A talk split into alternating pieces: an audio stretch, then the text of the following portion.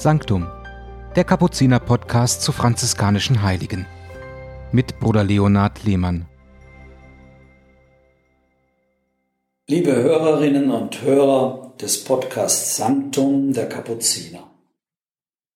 Für Juli habe ich eine Schwester auserkoren und möchte sie vorstellen, die erst am letzten Tag des Monats Juli ihren Namenstag, also ihren Gedenktag hat, am 31. Juli. So freut es mich besonders, dass ich diese Schwester vorstellen kann, die noch gar nicht so lange selig gesprochen ist. Sie hat den Namen Stenka Schellingova. Auch der letzte Podcast, jener im Juni, handelte von einer Frau, die zur gleichen Kongregation gehörte, ja, sie sogar initiiert hat.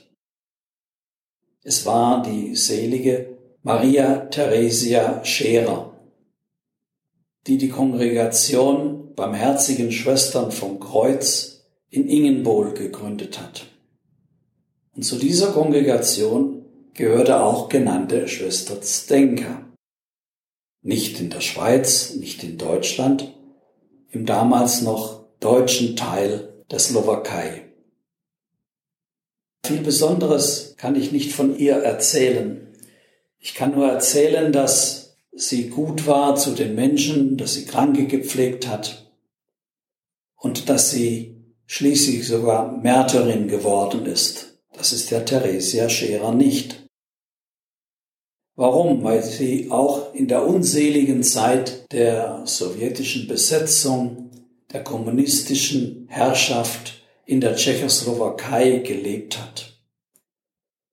Und wenn ich recht sehe, ist das ein Martyrium des langen Leidens, gemartert werdens, gequält werdens, schikaniert, nichts Gutes an einer Person lassen.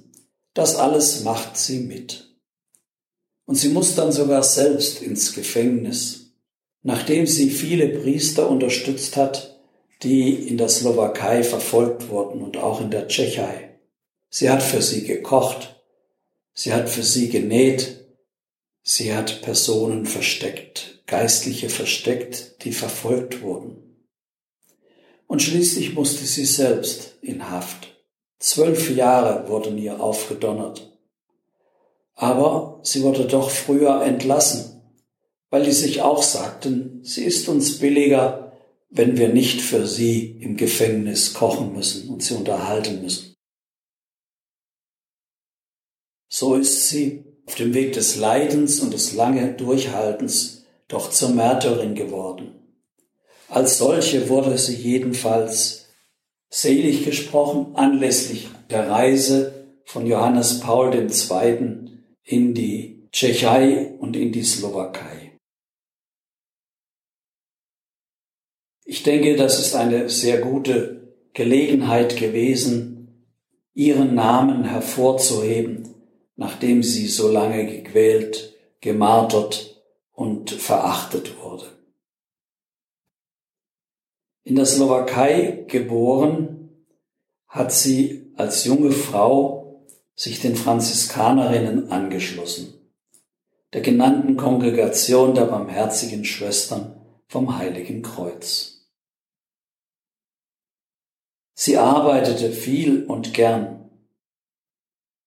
Vor allem den Kranken gab sie sich ganz hin. Hingabe ist ein Wort, das auch in ihren Schriften öfters wiederkehrt. An ihrem Gedenktag am 31. lesen wir drei Punkte, die ich hervorheben möchte. Selten hört man heute noch von der Vollkommenheit reden. Dabei steht doch in der Bibel und sagt Jesus, seid vollkommen, wie euer himmlischer Vater im Himmel vollkommen ist. Und so fängt sie einen Brief an. Unser Leben soll ein vollkommenes Ja sein, mit dem wir uns Gott ganz hingeben. Sie hat Profess gemacht bei den Schwestern. Das ist eben diese Hingabe, das ist dieses Ja zum Willen Gottes, Ja zu den Gelübden. Den ganzen Tag in allem sich vergessen und mehr an andere denken. Solche Demut, sagt sie, ist die Quelle der Kraft. Ein zweites Wort.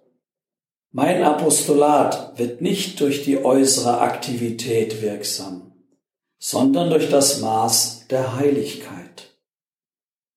Wir sprechen im Podcast Sanctum, das heißt das Heilige. Es geht um das Heilige.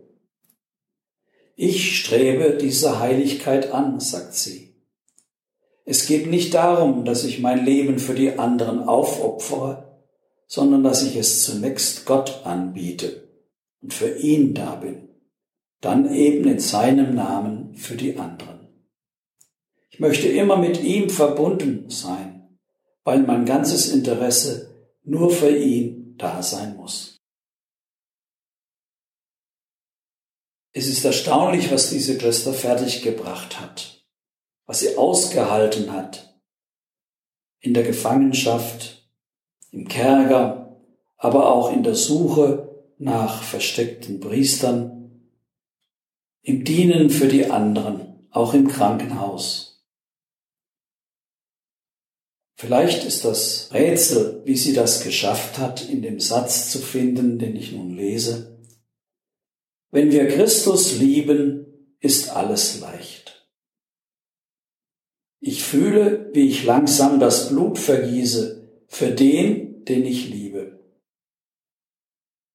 Ja, immer will ich für jemanden Christi Opfer wiederholen, vor allem dann, wenn einer auf den unsichtbaren Wegen der Nacht durchs Leben geht und sich verirrt dann müssen wir auf unserem Platz festbleiben.